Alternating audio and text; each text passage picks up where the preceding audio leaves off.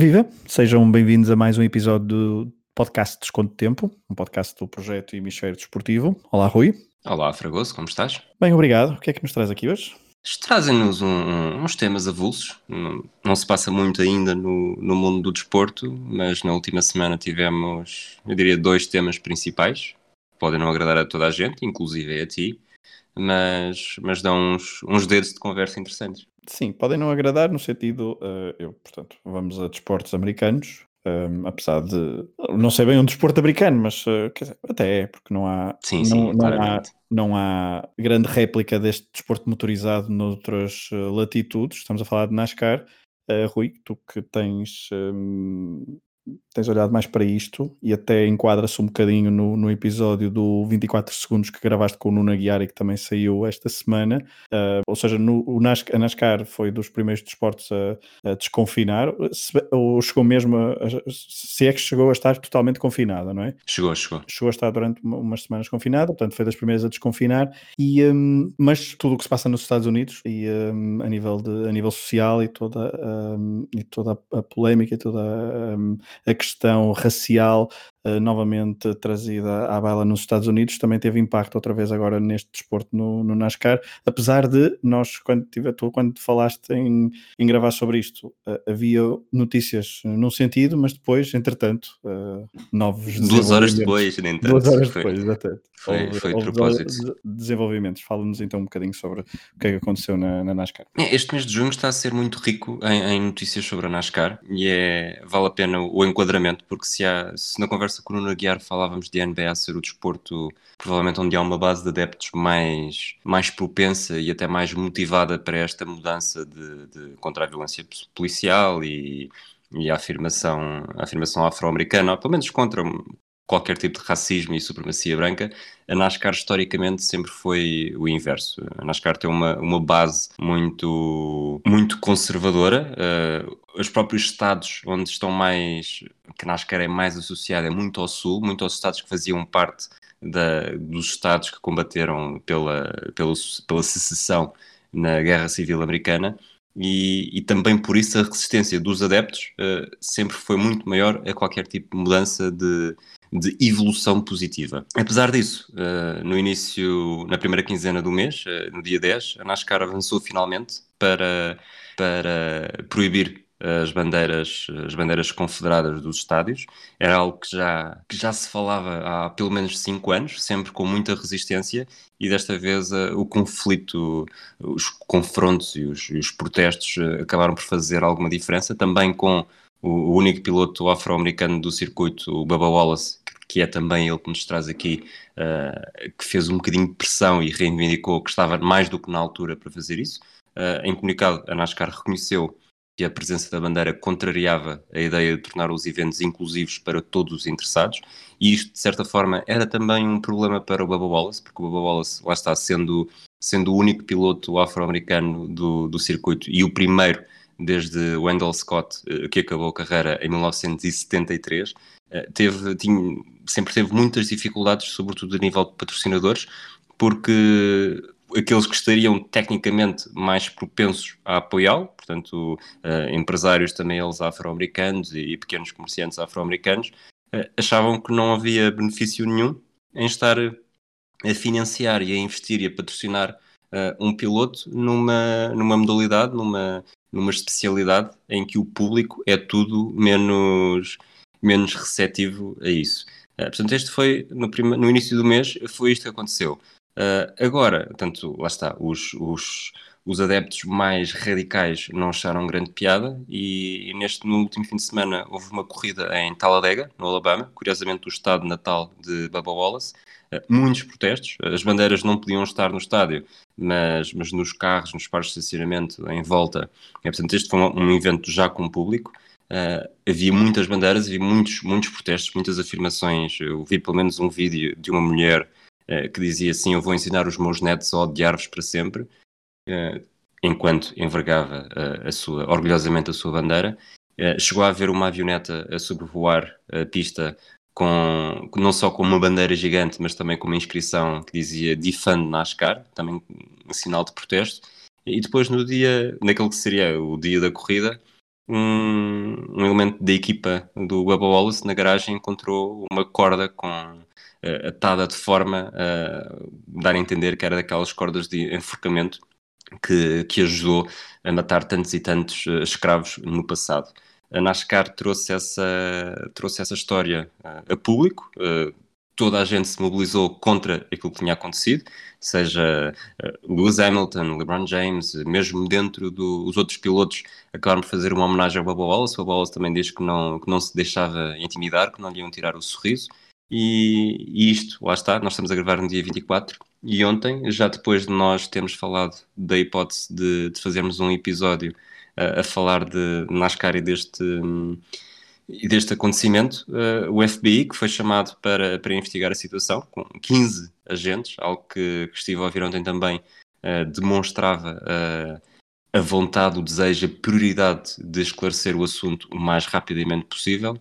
chegou à conclusão que a corda, na verdade, já lá estava desde pelo menos outubro do ano passado, portanto não teria havido nenhum, nenhum crime de ódio. Bom, isso foi bastante foste bastante explicativo, porque de facto, quando, quando me falaste disto, eu não, ainda não me tinha percebido totalmente, porque lá está, o NASCAR passa-me um bocadinho ao lado, mas também eu tenho, nos últimos tempos, eu tenho adotado uma regra que é há um escândalo, deixo, deixo pousar,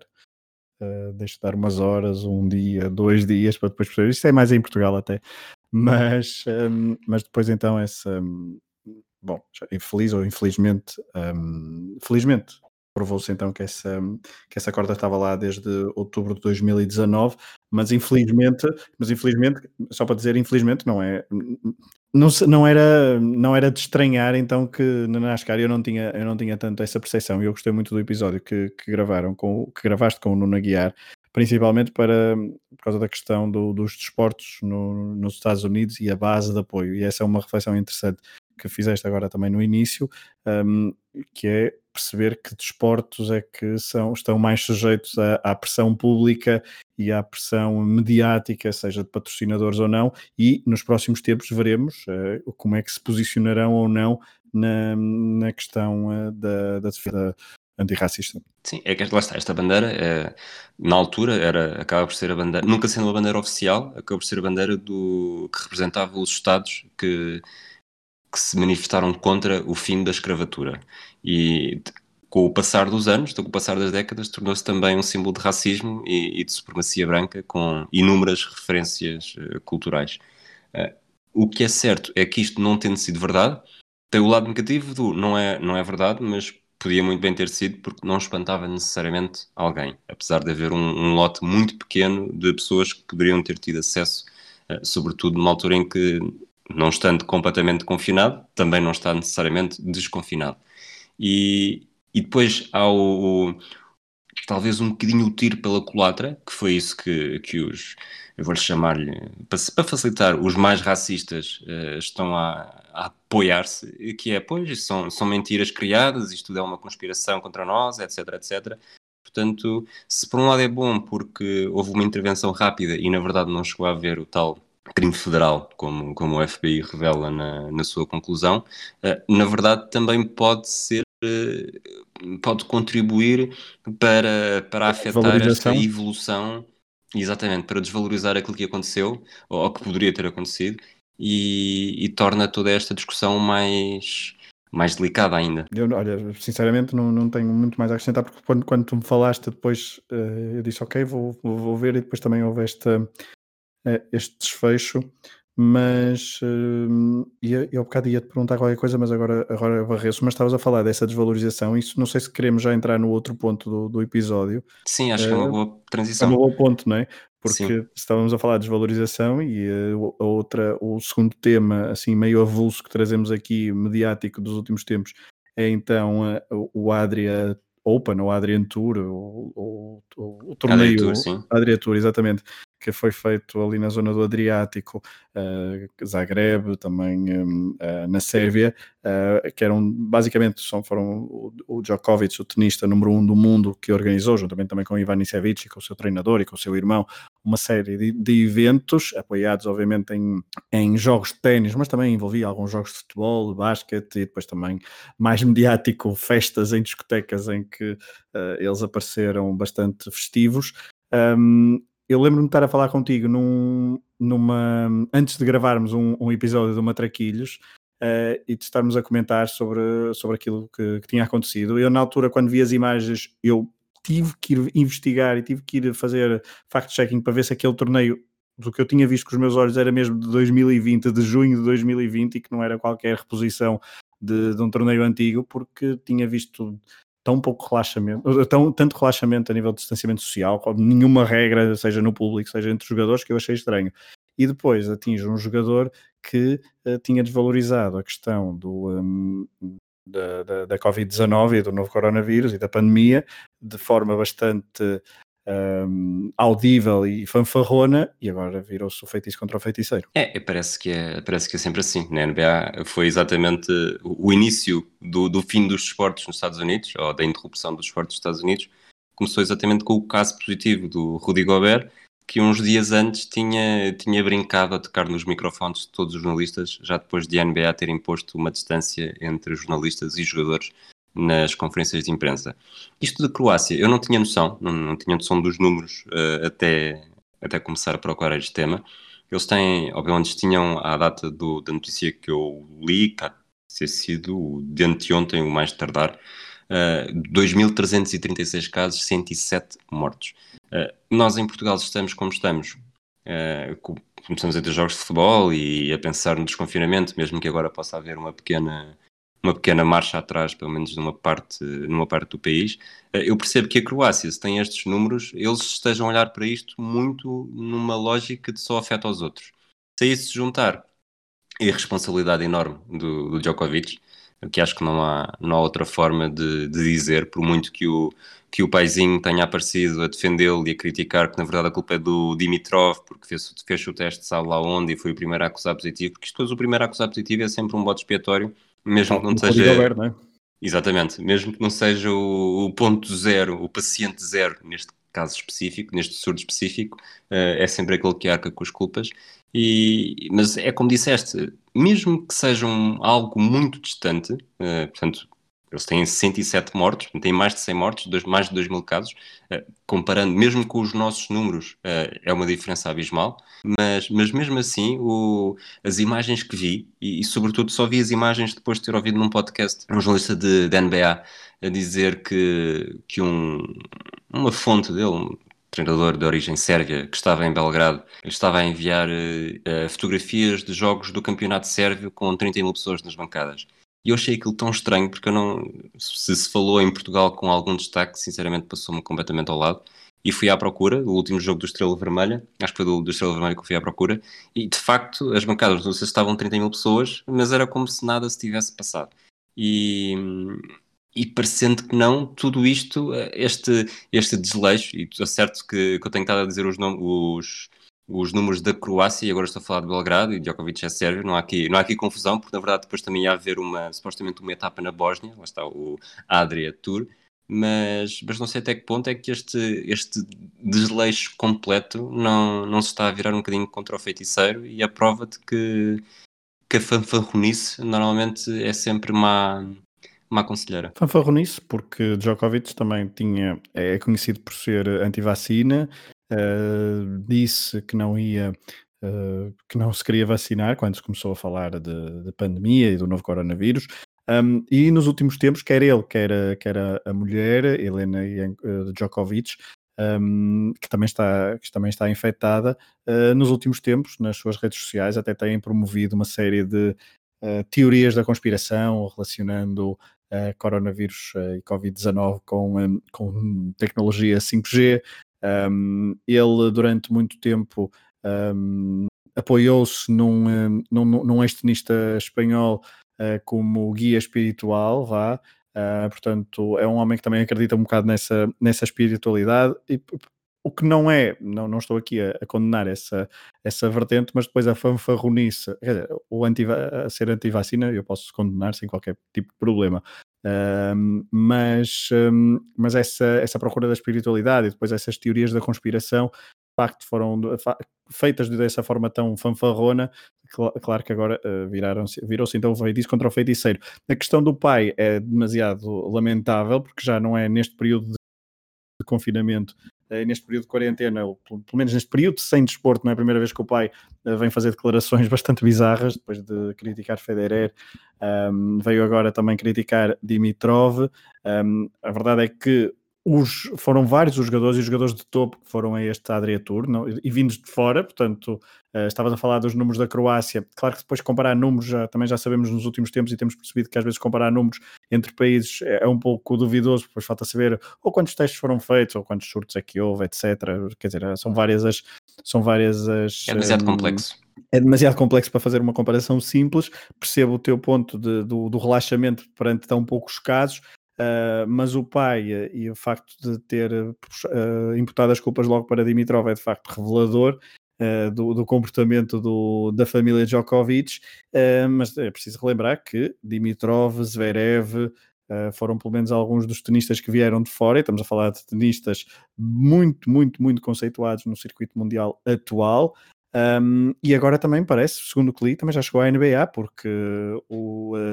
portanto, uh, como é que ele se chama? O, o Nikola Jokic. Exatamente, que ficou conhecido que nesta. Que, que, esteve lá, que está contaminado, uh, que esteve na, nas bocas do mundo por ter emagrecido muito, não é? Não estou a confundir, não estou a confundir os jogadores. Um, e agora também ficou conhecido por, um, por, por estar infectado, por ter estado em contacto então com uh, com Djokovic não, e com outros, uh, com, outros uh, com outras pessoas provavelmente no, no Adria Tour, agora poderá falhar o início do regresso da, da NBA na, em Orlando. É, e eu acho que falámos de, de... Novak Djokovic é o número um do mundo e, e parecendo é que não, é? é o exemplo. Acho que há, há pessoas, há pessoas no mundo, só para não, para não começar já a enumerar, que, que se parecem esquecer da responsabilidade que têm. Uh, uns parecem esquecer-se, outros são só burros e negligentes e acham que aquilo que dizem não é não pode guiar milhões de pessoas para não, não vou ser trágico o suficiente dizer para a morte, mas para, para uma estupidez pegada. E, e sendo, sendo o presidente de um país, e, e, há mais do que um país nesta, nesta situação, sendo o número um do mundo do ténis, uh, mesmo o, o, gesto do, do Rudy Gobert, que mesmo tenha sido depois muito uh, demasiado ridicularizado, também foi muito infeliz. Parece que esta gente não percebe que, que moldam pelo exemplo e não apenas pelo, pelo que dizem, pela forma como se comportam em campo, o espírito competitivo, os donativos, tudo isso é muito giro. Mas, mas estas situações de saúde pública, onde tem milhões de seguidores, milhões de pessoas a ouvi-lo, parece que tudo isto lhes passa ao lado e depois entram nesta, nesta pervuice pegada em que parecia que estavam a viver noutro mundo, noutra realidade, como tu disseste, ir confirmar para ver se é mesmo junho de 2020, se é possível que um, um sítio do mundo neste momento esteja, esteja com aquele desleixo completo. Oh, nem é desleixo, acho que aquilo não foi desleixo, foi só, foi só um conforto, é um conforto inexistente e uma responsabilidade total. É, é só que pronto, lá está. Um, calhar a Djokovic depois deste, deste, uh, deste filme dos acontecimentos é, é bastante, é bastante uh, bizarro, ou vai, não, não quero dizer justo, porque não, não merece, obviamente, uh, o, que, o que lhe aconteceu, até porque se poderá estar assintomático neste momento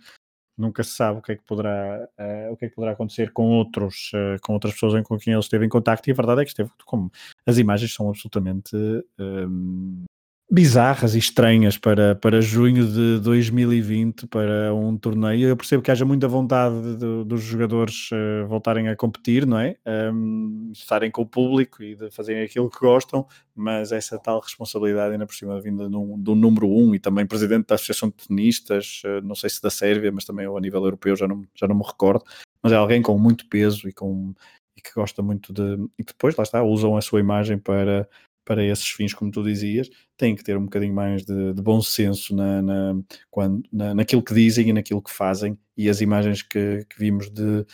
de, do Adriático foram bastante, foram bastante pesadas. E agora faço-te a pergunta se achas que esta imagem de Djokovic, ele que era o número um e que também nos últimos tempos tem tido altos e baixos, não só desportivamente, mas também a nível de impacto mediático. Uh, a Lídia Peralta Gomes escreveu hoje um texto muito, muito interessante na, na Tribuna Expresso, recordando o, o facto dele ter sido um,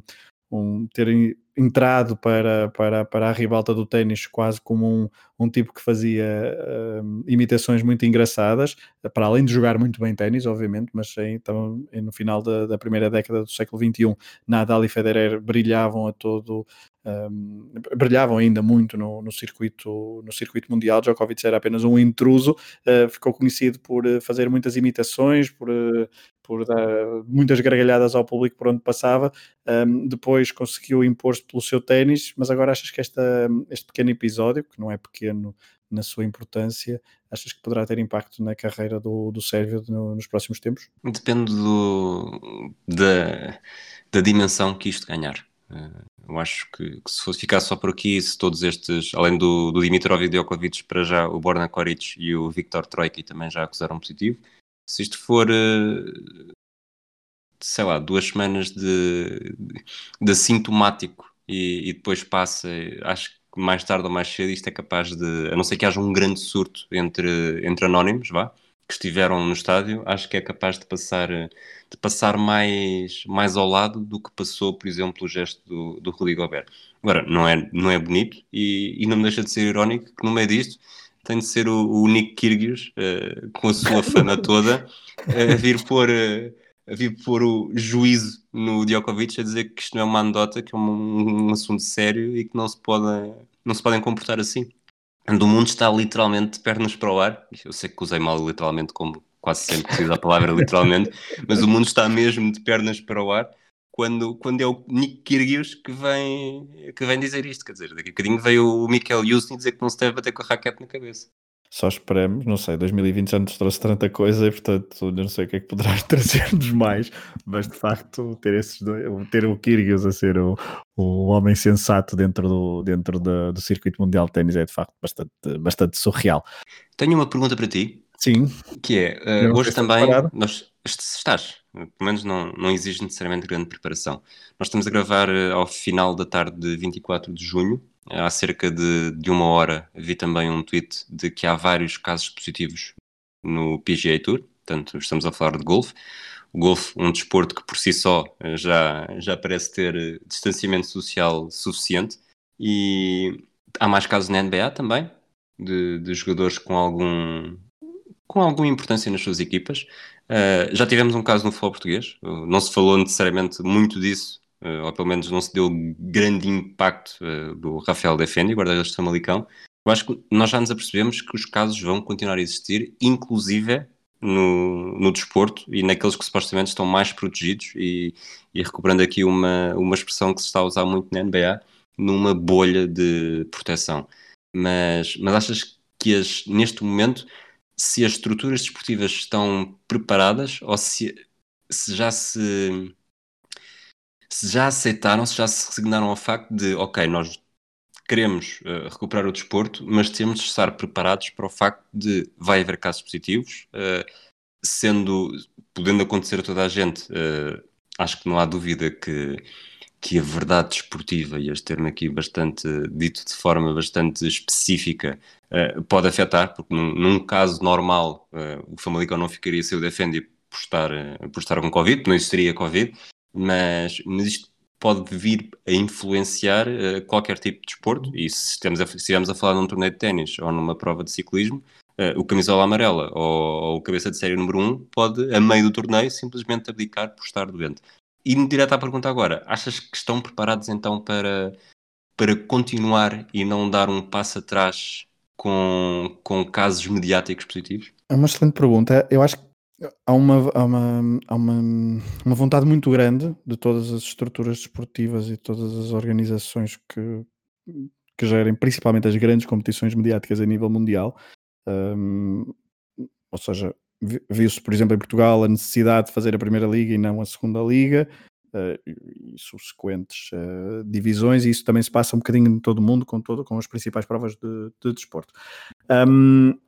eu não, eu, eu tenho estes, estes últimos meses tenho, tenho, para além de não emitir grande opinião sobre quase nada, tá, apesar da minha opinião não ser uh, válida para quase nada, mas uh, sobre isto, sobre isto é, é bastante engraçado. Um, agora que estamos numa fase de desconfinamento, um, tem havido casos, e nomeadamente aqui em Portugal, tem havido casos e as pessoas têm que lidar com eles de, de alguma forma. E, portanto, eu acho que para o desporto vai, eh, o desporto vai, vai um bocadinho seguir uh, o, que, o que a sociedade também seguir, que é, será que lidar com casos, com, por exemplo, em Portugal, 300 casos por dia ou 250 casos por dia será o tal novo normal e teremos todos que lidar com isto? E outra coisa, que é a nível de desporto, eu, eu percebo a vontade de, de termos desporto e queremos ver, uh, sei lá, estamos a entrar em julho e não vai haver volta à França em julho. Isto para mim é, é bastante doloroso, mas eu tenho que me habituar a isso, tenho que perceber exatamente onde estou e tenho que me lembrar, uh, tenho que perceber exatamente em que, em que ponto do mundo é que estamos. Um, e eu tenho que me recordar é como é que seria a, quando houve interrupção das provas desportivas quando foi a Segunda Guerra Mundial, apesar da comparação ser um bocadinho excessiva, mas uh, não veio, houve, houve as provas ressentiram-se eh, de forma negativa certamente nessa altura, mas eu acho que a pressa, e eu sou um bocadinho mais dessa, dessa facção, a pressa pode ser inimiga da, da vontade de, de organizar tudo e de termos vencedores e de termos uh, provas desportivas aí uh, à maluca para que os consumidores e para que o dinheiro continue a ser uh, movimentado. Ok, ok. Eu só perguntei isto também por, ou seja, é óbvio que, que é essa grande pressa, mas eu não vejo necessariamente, pela, pela evolução disto, mesmo que consigamos diminuir ainda mais, e agora estou a falar de Portugal, se se, se recomeçasse daqui a, daqui a quatro semanas, em vez de termos começado há, há quatro semanas, não sei necessariamente se deixaríamos de ter também um caso positivo aqui e um caso positivo ali. Ou seja, das duas uma, ou parávamos totalmente, e eu acho que o parar total, uh, quer dizer, nós parámos totalmente, mas parar totalmente durante muito mais tempo, uh, sinceramente, uh, acho que mais tarde ou mais cedo ia ter efeitos ainda mais nefastos, porque, eu percebo. porque o, há, um, há todo um, um grupo de há profissionais. Muita gente a viver disto. É, sim, e, e, não é muita gente necessariamente só muita gente, os ricos, não, os jogadores, e, ou seja, os jornais logo aí. E, e fala-se muito, de os jornalistas são, são a pior coisa do mundo e se calhar deviam ser todos despedidos e quando há despedimentos coletivos é, mereceram porque não são, não são bons profissionais. É, distribuição, tudo, há pessoas, famílias inteiras que, que, podendo não ser aqueles que são mais lembrados, mas o futebol acaba por ter esta estas indústrias paralelas, eh, secundárias, obviamente, comparado com o dinheiro que movimenta o futebol em si, que é, que é bastante decisivo e, e que se calhar, lá está, se era para retomar, não vejo necessariamente uma grande diferença entre estar a, estar a retomar no início de junho e no final de julho, correndo o risco, lá está, como tu disseste, é um bocado, um bocado aquela, aquela filosofia socratiana, só sabemos que nada sabemos, que, que isto pode dar uma enorme volta, entretanto. Mas neste momento, uh, aquilo que leva a pensar é que é preciso, temos de aprender a conviver com isto, porque isto não desaparece de um, de um dia para o outro, como achava alguém, com, alguém negligente. Ah, isto desaparecer de um dia para o outro não desaparece. Agora, eu, até a minha preocupação, e olhando aqui para Portugal, um, não, e até esquecendo do futebol, handball, basquetebol, tantas modalidades e tantas agremiações e tantas coletividades que ficam uh, paradas e, uh, sem saber, que já, que já estavam em crise. Bom, com isto nem, nem quero imaginar e, uh, e, certamente que nos próximos tempos não vamos ouvir boas notícias em relação a isso. E eu percebo que a atenção e a, e a prioridade tenha sido dada àquelas competições que geram muito dinheiro e das quais houve mais pressão mediática, mas se calhar um, também teria que haver uh, alguma preocupação e tem que haver uma preocupação nos próximos, nas próximas semanas e nos próximos meses para aquelas uh, modalidades e para aqueles atores uh, desportivos que ficaram parados e que estão parados há muito tempo e que já estavam bastante mal e bastante em crise antes desta, antes desta pandemia um, e durante a pandemia e no pós-pandemia terão que ser fortemente apoiados para que não caiam uh, definitivamente no esquecimento coletivo em Portugal. Nem mais. E assim fecha o desconto de tempo, não é? Começamos em NASCAR e acabamos nas coletividades portuguesas. É assim o desconto de tempo, podcast do Hemisfério Desportivo. Este, este, este episódio foi verdadeiramente um desconto de tempo. Já fizemos um desconto de tempo então para falar de NASCAR, um, Djokovic e a sua responsabilidade uh, mediática e também uh, o impacto do, uh, da pandemia e do regresso das competições uh, desportivas no mundo. Rui, um abraço, um abraço a todos. Um abraço, até à próxima.